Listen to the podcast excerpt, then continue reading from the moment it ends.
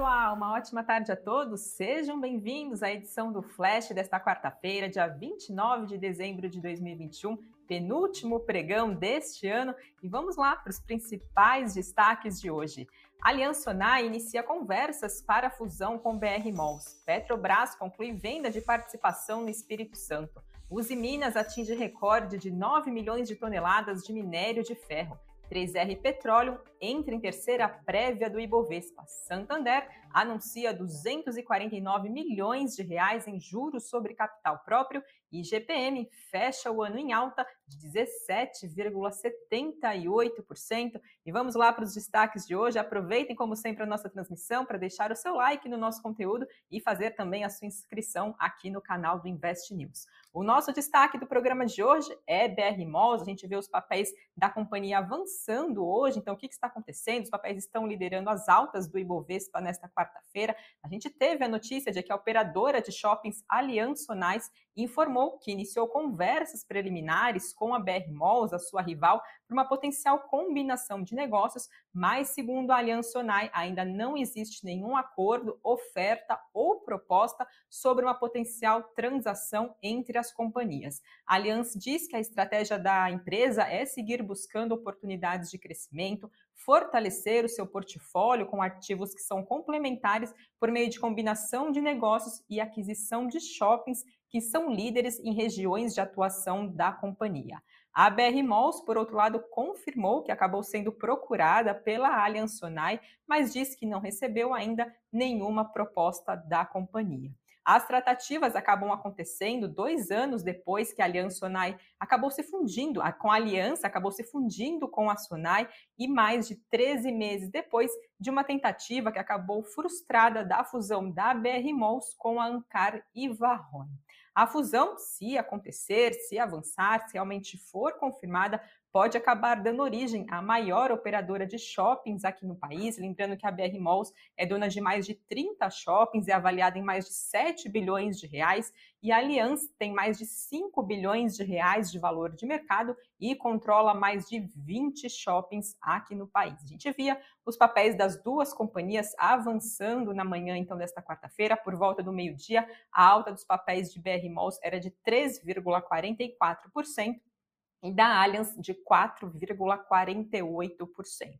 Trouxe duas análises depois da divulgação dessa informação e para os analistas do banco Credit Suisse, eles apontaram que esse movimento é aguardado há muito tempo pelo mercado, já que fusões e aquisições acabam sendo catalisadores para as duas ações, mas alertaram que muitas questões em termos econômicos, estratégicos e de governança permanecem ainda sem resposta. Segundo o Banco Suíço, uma possível combinação dos dois portfólios de ativos acabaria fortalecendo o balanço patrimonial da nova empresa, ao mesmo tempo que aumentaria o poder de barganha com os varejistas. O banco também apontou que, embora o negócio pode ter suas complexidades, não pode se ignorar o fato de que os dois portfólios estão agora em condições muito melhores do que antes e que essa combinação poderia criar uma carteira de shoppings com domínio significativo nas regiões de atuação. Já para o Bradesco BBI, apesar da falta de detalhes sobre os termos, os termos de negociação, já que ainda não tem nada definido, a possível operação tende a ser uma operação de ganha-ganha para as duas empresas com muito senso estratégico. Segundo os especialistas do banco, o viés construtivo decorre da combinação de ganhos de escala das operações, que é cada vez mais importante no segmento de shoppings físicos, em meio à tendência ao omnichannel intensificado no pós-pandemia de Covid aqui no país. Então, tem uma possível novidade aí, né? Uma possível avanço de uma possível negociação, então, de fusão entre as duas companhias. Se você é acionista de BR Malls ou também da Alice, deixa aqui nos comentários do vídeo o que, que vocês acham, né? Qual que é a avaliação de vocês, a opinião de vocês, então, sobre essa notícia. Dentro do nosso cenário corporativo, temos também informações da Petrobras, que informou que concluiu a venda da sua participação nas 27 concessões terrestres do polo Cricaré, que fica no Espírito Santo, para Caravo. Essa operação acabou sendo concluída com pagamento de 27 milhões de dólares para a Petrobras, esse valor que acaba se somando a 11 milhões de dólares já pagos na assinatura do contrato de venda. Esse negócio prevê ainda 118 milhões de dólares em pagamentos contingentes relacionados a preços futuros do petróleo, segundo informou a estatal. E ainda de acordo com a Petrobras, o desinvestimento está alinhado à estratégia da companhia, da sua gestão de portfólio e melhoria na alocação de capital.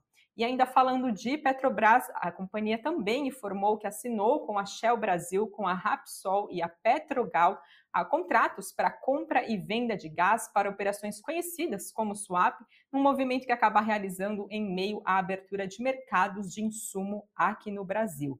E dentro também do noticiário envolvendo Petrobras, a estatal ainda informou que recuperou cerca de 6 bilhões 170 milhões de reais por meio de acordos na Operação Lava Jato. Segundo a estatal, mais de 1 bilhão e 200 milhões de reais já chegaram aos cofres da empresa só nesse ano, e essa devolução mais recente se refere a um acordo de colaboração premiada com executivos da Carioca Engenharia.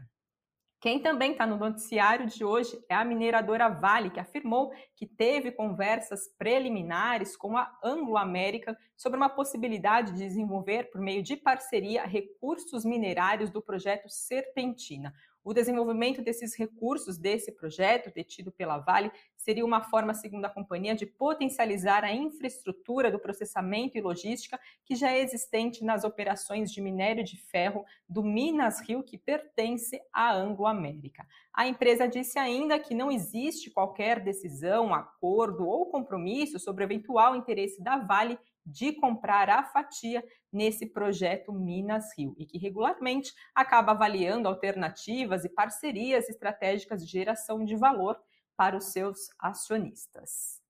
Passo agora também para falar de Uzi Minas. Temos uma rápida notícia da companhia que informou que a sua controlada mineração Uzi Minas superou 9 milhões de toneladas de produção de minério de ferro agora no ano de 2021, o que corresponde, o que representa um novo recorde da companhia.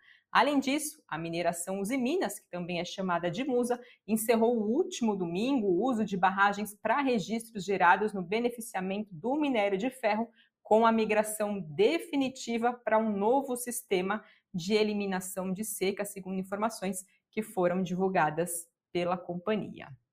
Temos novidades também, pessoal, na carteira teórica do Ibovespa, a terceira prévia da carteira, que é válida para o período entre janeiro e abril agora do ano de 2022, contou com a inclusão da ação da produtora de petróleo e gás 3R Petróleo.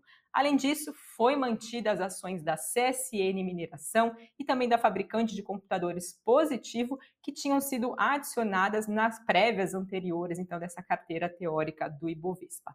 Já a Unity, da companhia de meio de pagamentos GetNet e ação preferencial do Banco Inter, né, BID4, foram retiradas nas primeiras prévias e seguiram fora da carteira teórica nessa nova atualização, nessa terceira, então, prévia da carteira teórica do Ibovespa. Atenção, então, para quem tem papéis da companhia. Passo agora para falar também de pagamento de proventos.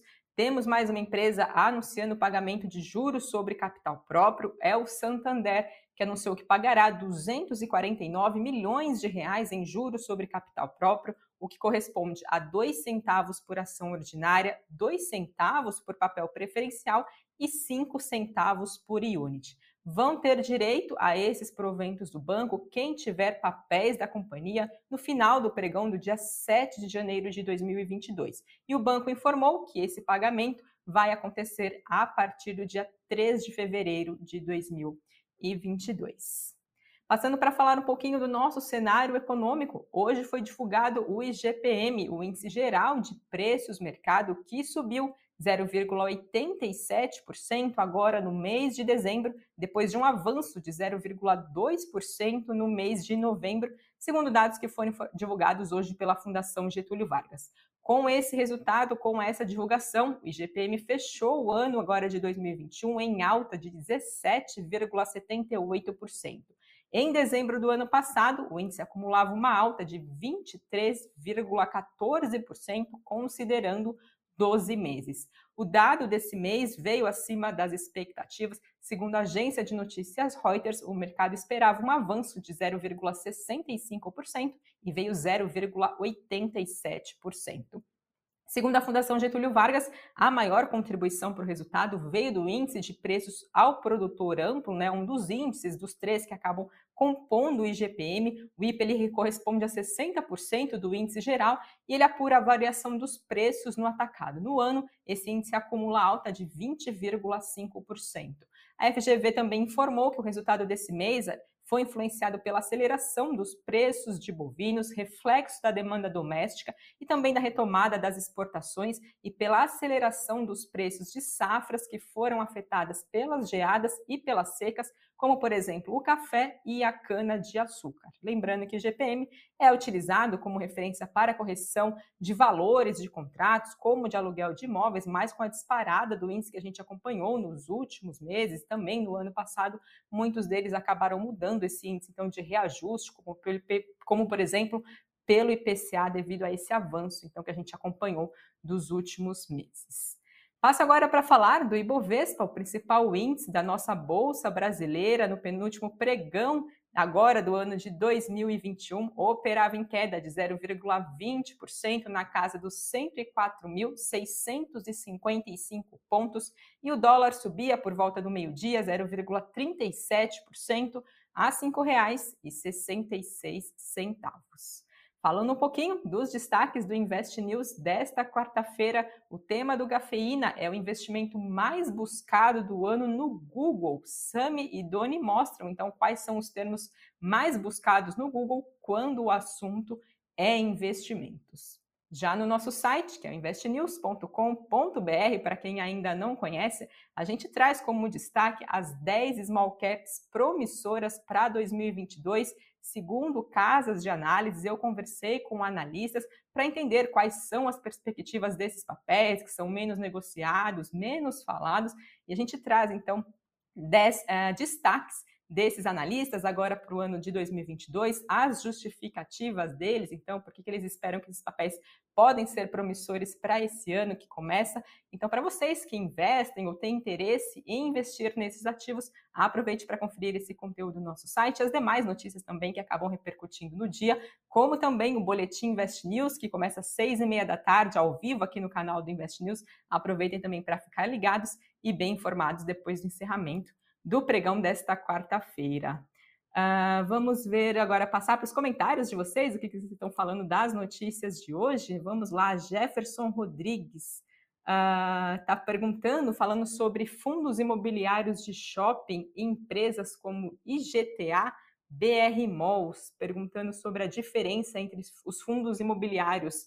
Eu deixo aqui a recomendação, a gente sempre tem, todos os domingos, domingos no nosso programa Analistas em Ação, a gente sempre conta com participação de analistas da No Invest. A cada domingo a gente sempre fala de temas que acabam repercutindo na semana, a gente traz as carteiras recomendadas e entre parte dessa programação a gente tem também analistas falando sobre a carteira de fundos imobiliários, então fica a recomendação aqui para vocês acompanharem esse cenário. Eu, como jornalista, né, não posso trazer aí análises sobre fundos imobiliários, enfim, sobre papéis, mas fiquem ligados à nossa programação que a gente fala assim sobre fundos imobiliários. Pessoal, com isso eu encerro a transmissão de hoje. Muito obrigada a todos vocês que nos acompanharam e amanhã, flash ao vivo aqui, meio-dia e 30, e eu aguardo por vocês. Até lá!